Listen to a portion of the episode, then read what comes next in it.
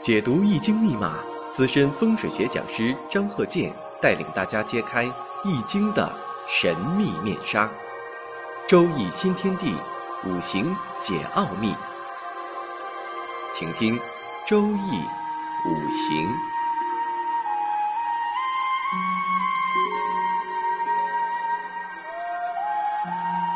上山微电台荣誉出品。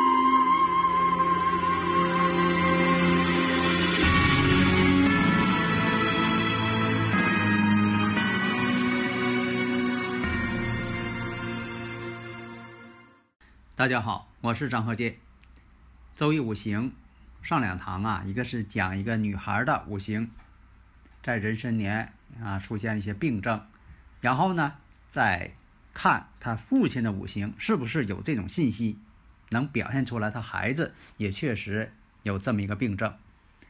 上一堂我也说了，你要想看的具体呢，还是以当事人，你不能说的完全用孩子看父母，你也不能说完全用。他父母的五行去完全看他的孩子，这些都不对的，只能说作为一种参考。那么呢，从他这个孩子母亲，我们看一下啊，庚子、壬午、丙戌、辛卯。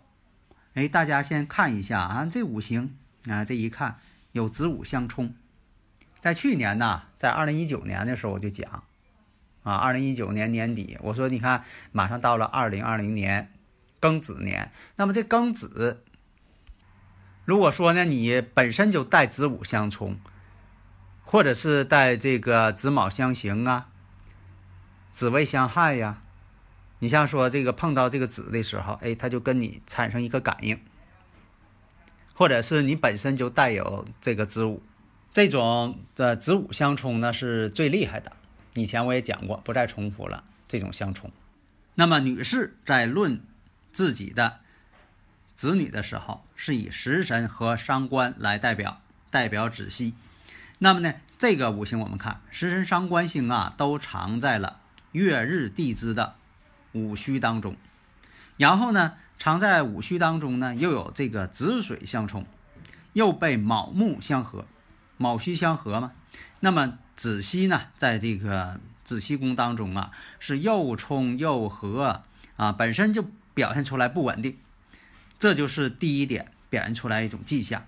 然后呢，当时在他这个己卯大运当中，我们再看大运呢，在这个婚姻宫来说，有这卯戌相合，大运相合了。然后呢，又跟这个子息宫呢又福银了，相同了。当时这个流年呢是辛未，辛未呢与原局当中形成了。形成了虚位之间形成了一种相刑，丑行虚，虚行未嘛。那么这个虚土见着未土呢，也是相刑关系。我们再看五行当中这个午火呢，也是它的阳刃，因为它是丙戌日。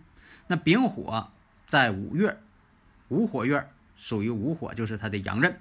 然后呢，又形成了午火跟未土之间阳刃相合，阳刃。怕合、怕冲、怕刑，这都是预示着一种对他子女呀有影响的这么一个迹象。家里人容易信息同步嘛？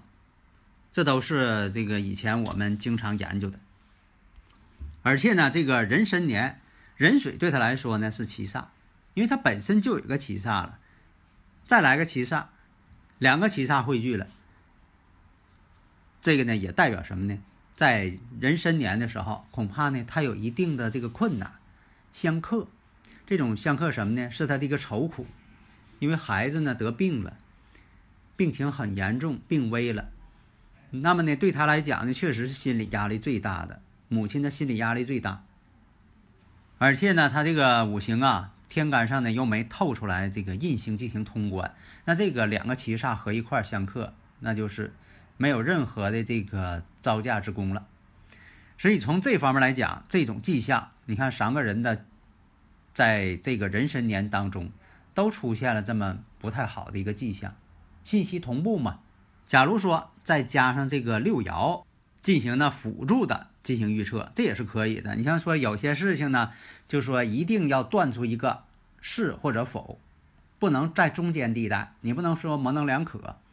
那怎么办呢？那像说这个以前我讲这个梅花易数啊，啊奇门遁甲呀，这些古人所运用的这些五行上的一些辅助手段，这个也是可以的。你像说这个以这个问这个人的时间，把这个六爻呢给他起出来，还有呢就是当事人呢亲自去做。这个呢以前我也讲过，方法呢多种多样。所以有的当事人吧，总爱问说你用什么方法？那你看你是什么问题？方法有都是。咱比如说啊，当时呢就说当事人呢求得呢，你像这个雷火风变成泽雷水，那我看一下，那么父母要问子女，那这个我们怎么看？大家呢如果有理论问题呢，可以加我微信幺五九四零四八四幺八九。然后就是幺三零幺九三七幺四三六，这两个都行，因为这个现在呀问的人太多了，我也是想要这个教会大家，大家呢也非常的想要这个学，啊，继承这个传统文化嘛。但是我这边呢，确实呢这个一对一呀也不可能的这个去讲，你说这个一对一讲效率也不高，也费劲啊，双方呢都很费时间，所以呢我尽量呢在这个。啊，讲课的时候啊，尽量讲的能够更多一些。啊，像这个五行大讲堂啊，这个咱讲这个呢，就是周易五行。现在很多呃新来的听友朋友啊，他就分不清啊，这个周易五行跟五行大讲堂。有的时候说我听了，我说听的哪一集呀？啊，你那个八九百期啊，都讲到八九百期了。我说那个是这个周易五行，五行大讲堂呢，那是专业课程。那么父母呢，你像说的问子女的事情。这个我们看，那就是什么呢？在这个子孙爻、子孙爻这个情况，下面呢分析一下子孙爻呢，正好是在初爻，初爻这个卯木，那这个呢子孙呢则为用。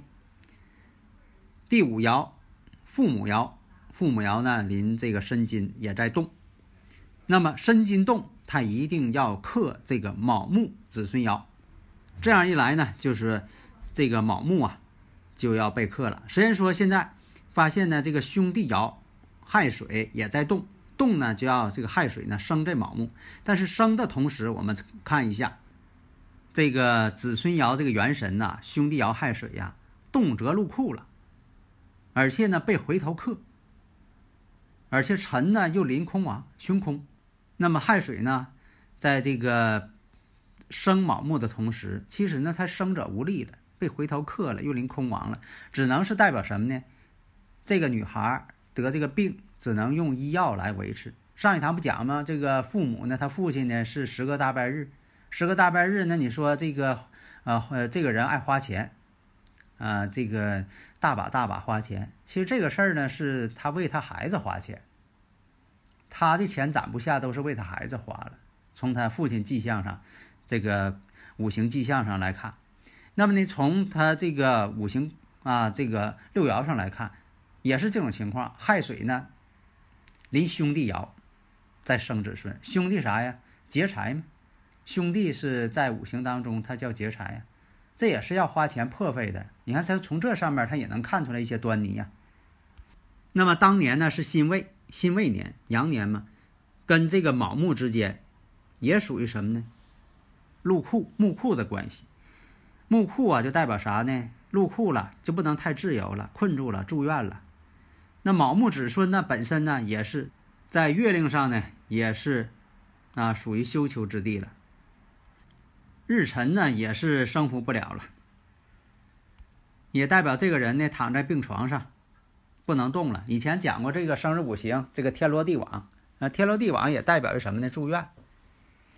而且这个亥水呀，生卯木子孙，虽然说的这个是元神生卯木子孙，但有一点，这亥水呀，在巳火月啊，当时这个呃出现这个六爻的时候，它是在这个巳火月啊。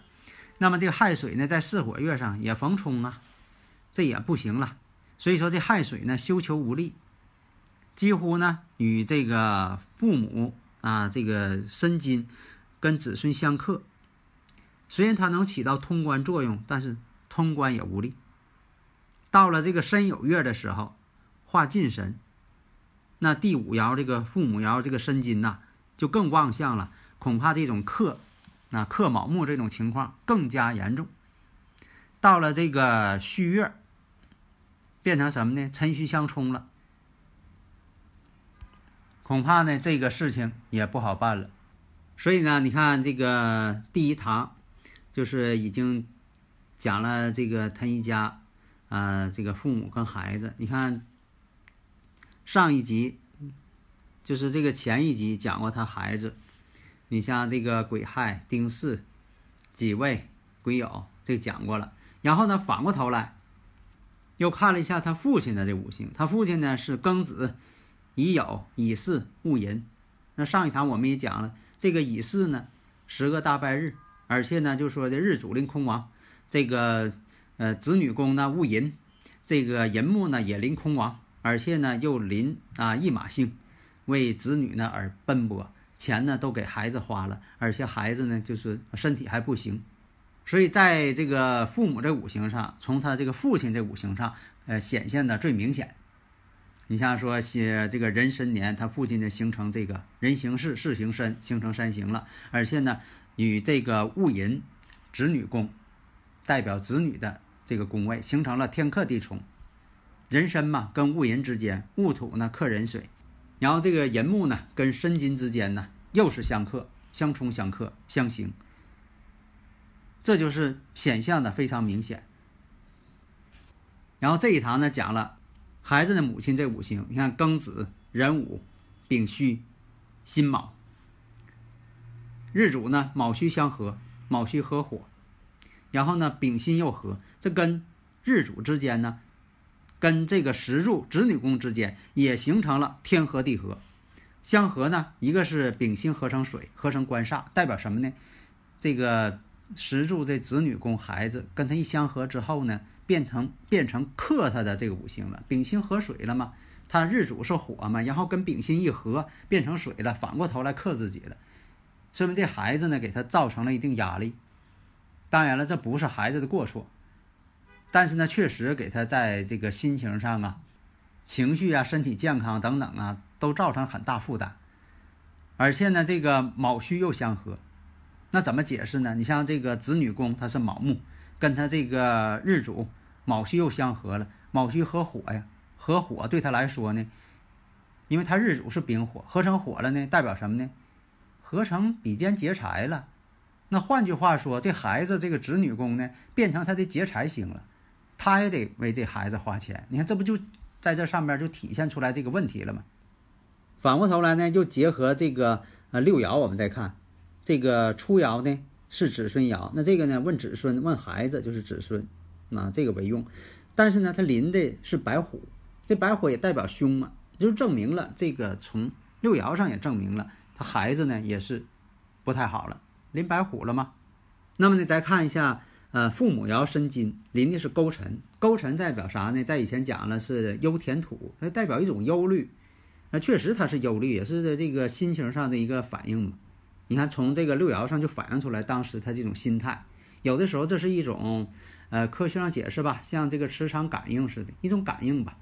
然后呢，这个亥水呢，兄弟爻也在动。兄弟爻呢，你动呢，虽然是耗财劫财之神，但是这个兄弟爻呢，它生子孙，是子孙的一个元神，它生子孙。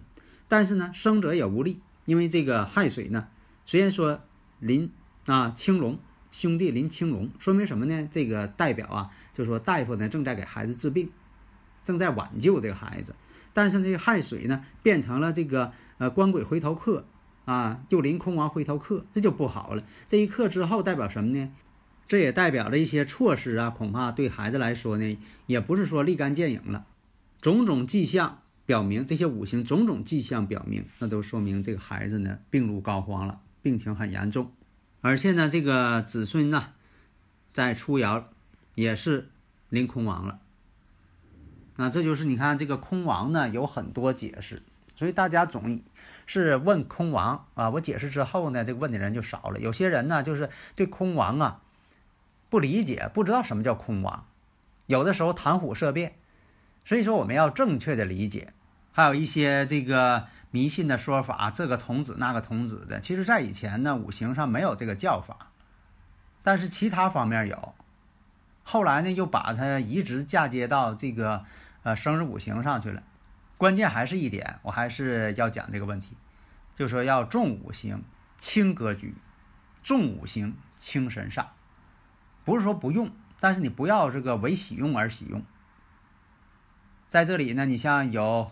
这个很多人呢，在以前啊，经常是提及这个格局。现在这个呃，提及的人呢少了，因为什么呢？大家听了我的课之后，认为什么呢？这个用正五行这个分析方式非常好，能分析出来很多的这个细节在里边，过程细节都能分析出来。你要用格局，就把这个人呢就给模式化了，定格了，他就是这个格了。但是人的一生呢，他不是定格的。大起大落的人也有，你说他好，那可能他过一时期又不好了；你说他不好，过一时期飞黄腾达了。所以那那你到底说这个格局好不好？所以说不能这么分析，所以说要加上动态的进行分析方法。所以就像说的，你用这个生日五行判断这个人他是长得胖、长得瘦似的，这个都是不确切的。为什么呢？你像很多人啊，小的时候他胖，但到了有一某一阶段了特别瘦。有的人呢，他这一辈子都瘦；有的人呢，这一辈子都胖；还有的人呢，一会儿胖一会儿瘦，在没减肥的情况下，他都会出现这种状况啊，一会儿胖了一会儿瘦了。因为什么呢？根据这个流年大运的不同，它都有所变化的。所以在此呢，大家呢一定要动态的发展的眼光来看待问题。好的，谢谢大家。登录微信搜索“上山之声”或 “SS Radio”，关注上山微电台，让我们一路同行。